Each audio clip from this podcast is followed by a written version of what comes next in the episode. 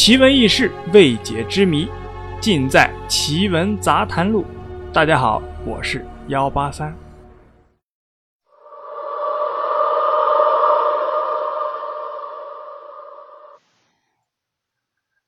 笔仙不是一个新鲜的词汇了，在电影或电视中啊，很多人都看过，也听说过，也可能呢了解过一些。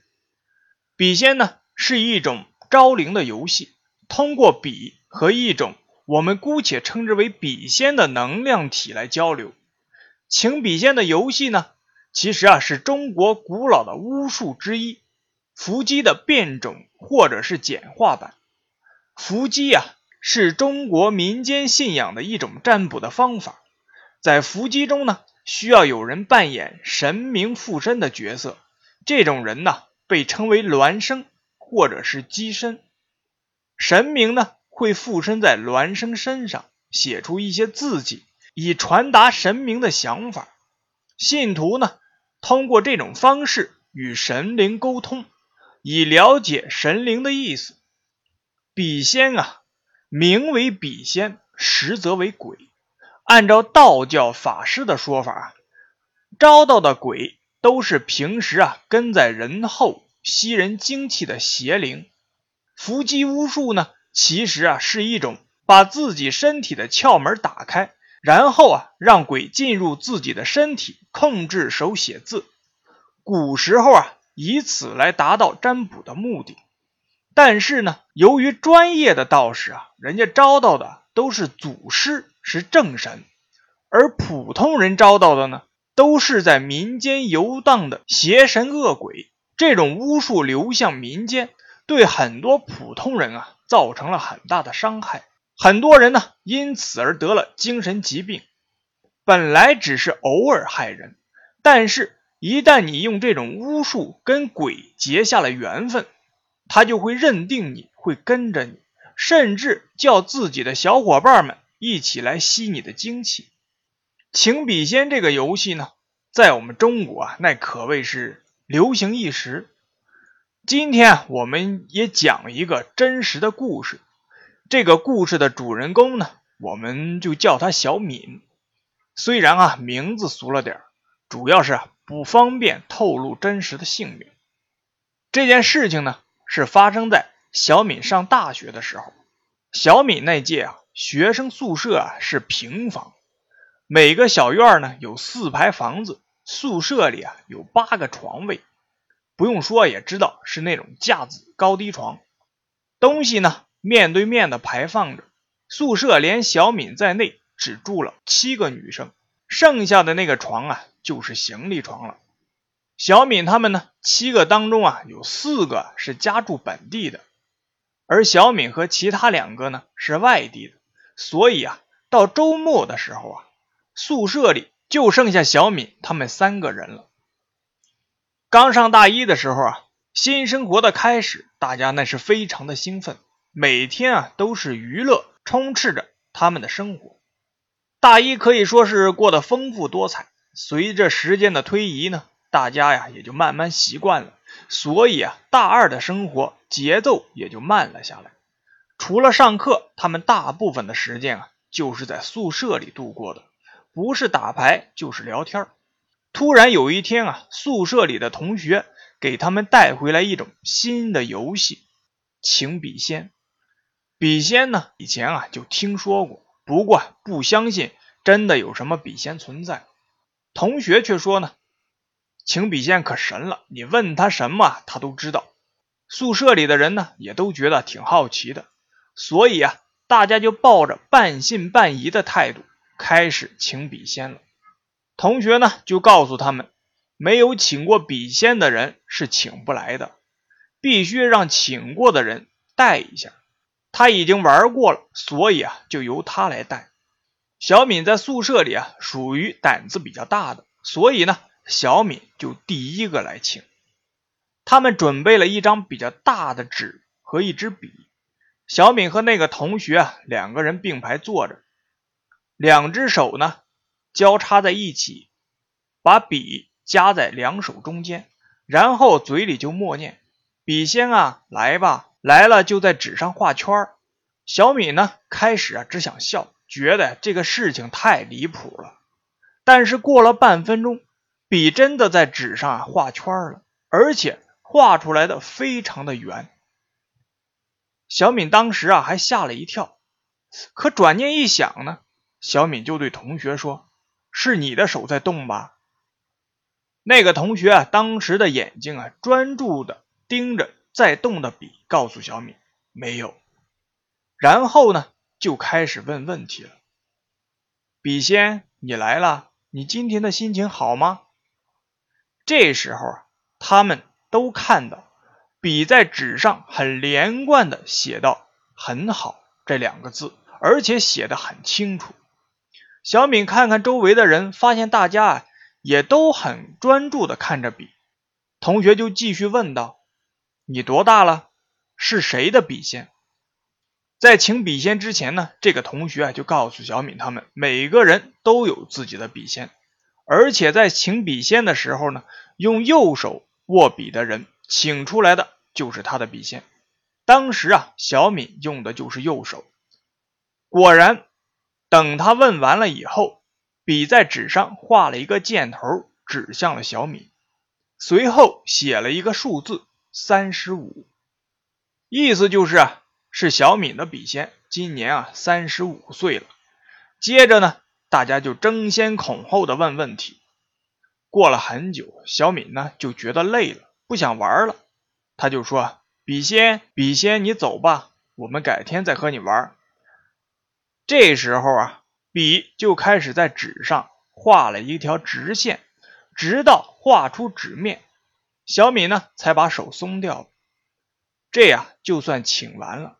完了之后呢，同学啊就提醒他们，请完了一定要把笔先送走，而且最好是在晚上十一点以前请，因为十一点以后请的笔仙啊不好送走，如果送不走是会倒霉的。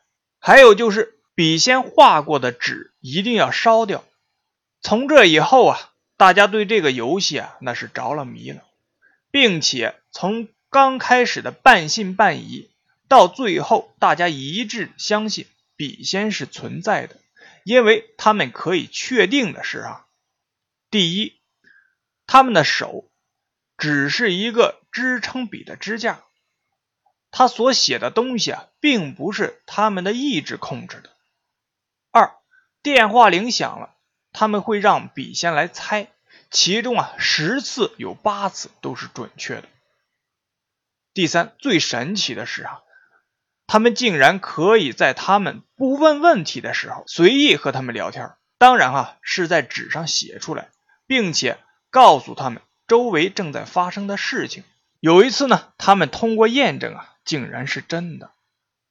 第四，他们从笔仙那里得知啊，他们是有级别的，一共呢有九级，级数越高，说的就越准。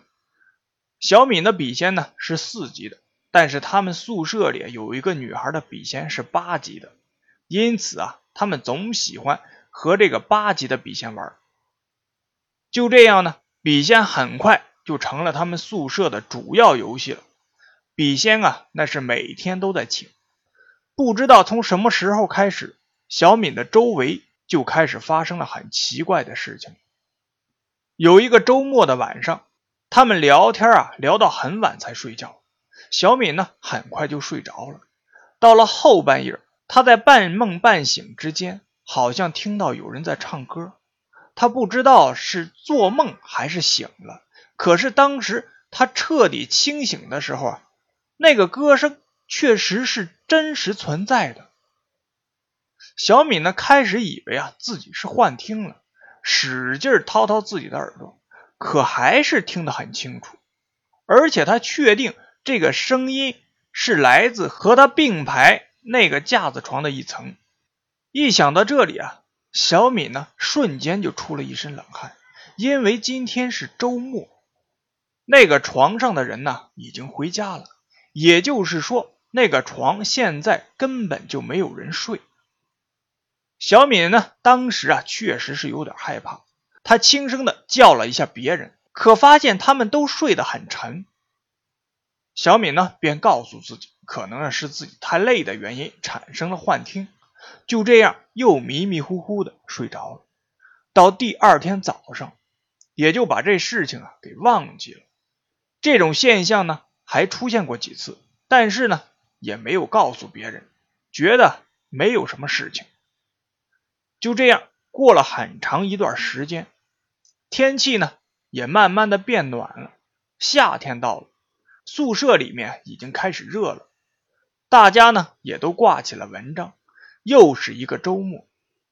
大部分的人啊都回家了，宿舍当时啊只剩下小敏和另外一个女孩。小敏呢本来睡的是上铺，夏天啊上面特别的热，所以啊那天小敏就转移到了她对面床的下铺。一是因为下铺凉快，二是因为啊这个床啊刚好对着窗户。今天呢他们睡得比较早，而且晚上啊睡得很好。早上没有课的时候啊，小敏基本上就是睡到自然醒。可是今天不知道是怎么了，鬼使神差的五点多就醒了。刚醒来还挺迷糊，怎么都觉得睡得不舒服，便翻了一下身。小敏刚翻过身，姿势还没摆舒服的时候，她突然就不敢动了，因为她透过蚊帐啊看到一个。穿着红色连衣裙，而且有一头乌黑长发的消瘦的女人，背对着他，蹲在离他只有一米多的地方洗衣服，而且搓衣服的声音啊，他仿佛都可以听到。小敏当时愣了一下，赶忙揉自己的眼睛，然后摇头，觉得是自己还没有睡醒产生的幻觉。当小敏再次睁开眼睛的时候，那个人已经没有了，他当时啊就松了一口气，心想：看来啊真的是产生幻觉了。于是呢就看了看表，时间还早，就又睡着了。过了一段时间呢，又是一个周末，这几天啊特别的凉快，大家就决定呢这个周末啊都在宿舍过。于是啊他们就到附近的超市啊买了很多吃的，买了几瓶啤酒。准备过一个开心的周末，他们听着音乐，喝着啤酒，吃着零食，别提啊，当时心情有多好。聊着聊着，有人就提议啊，请笔仙。确实啊，有一段时间没有请过了。今天呢，人又这么齐，这个提议啊，很快就通过了。照例，他们请来了那个级别最高的笔仙，可是不知怎么了。今天他好像特别的怪，根本不回答任何问题，一来啊就在纸上乱画，而且越来越快，纸都快被他给划破了。他们有点害怕，就说啊把他送走。可是呢，他们让他走，他却一直在纸上画圈圈，就是不走。好话说尽了，总算是送走了。本来愉快的气氛被这么一折腾。大家的表情啊都怪怪的，开始啊议论这件事情。宿舍里啊有几个挺迷信的，大家就把笔仙到底是神还是鬼开始讨论了。最后大家一致认为他是鬼，所以呢就越说越害怕。小敏呢这个时候突然想起了自己经历过的怪事情，就说了出来。没想到他这么一说，大家都沉默了。小诺说：“我总觉得我睡觉的时候有东西压着我，我想翻身都翻不成，好像很沉的东西。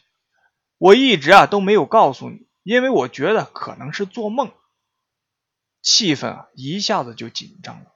娜娜说：“你说你听见有人唱歌，我有一次听到对面的床上有人叹气，但那张床是行李床，当时挺害怕。”但是第二天啊，起来就忘了。娜娜的话音刚落，小诺紧跟着就说：“我也听见了，是行李床有叹气的声音。我当时还以为自己听错了，没想到是真的。”突然呢，大家都不沉默了，开始啊说出自己经历过的怪事，都是半夜听见有声音或者压床之类的事情。当小敏说起她。看到一个红衣服的洗衣女时，小蕊突然说：“不会吧？我也看到了，而且和你看到的时间差不多。小敏突然意识到，那天睡的就是小蕊的床。片刻的寂静后，大家呀都害怕的抱在了一起。宿舍里几个胆子小的都哭了，吵着要回家。过了一会儿呢，宿舍的大姐，她属于啊胆子比较大的那种，说不要哭了，今天晚上啊是回不去了，我们啊就两个人挤一个床，明天再说。可这个晚上啊，大家几乎都没有睡，他们决定啊请法师来看一下。正巧呢，同学的姑姑认识一个人，好像就是法师。天刚一亮，他们就起来，在学校门口去接这位法师。来的人呢是个四十岁上下的男的，他穿了一件灰色的中山装，很复古的那种，手中呢提了一个很老式的黑色的皮包。他们带法师啊来到宿舍门口，法师让小敏他们在外面等着。当时啊，他们宿舍已经围了很多人了。当然了，很多人都说他们迷信。过了一会儿啊，法师出来了。小敏他们赶忙上去问法师说：“你们不用担心，什么都没有，没事儿。以后啊，你们就安心的住吧。”不知道啊，是真的捉走了，还是他们心理的作用。从那以后，就再也没有发生过怪事。后来呢？听同学的姑姑说，法师说，小敏他们宿舍里有一群没有成型的小鬼，不会对他们造成什么危害。法师当时啊，怕小敏他们担心，就没有告诉他们这件事情呢，就这么过去了。从那以后，小敏他们就再也没有请过笔仙，就是怕再一次鬼上身。好了，故事呢就是这样。您呢，信则有，不信则无。今天的奇闻杂谈录就到这里了，我是幺八三。如果您有什么疑问或者建议，都可以给幺八三留言或者点赞，顺便动一下您的宝贵的手指，点一下订阅。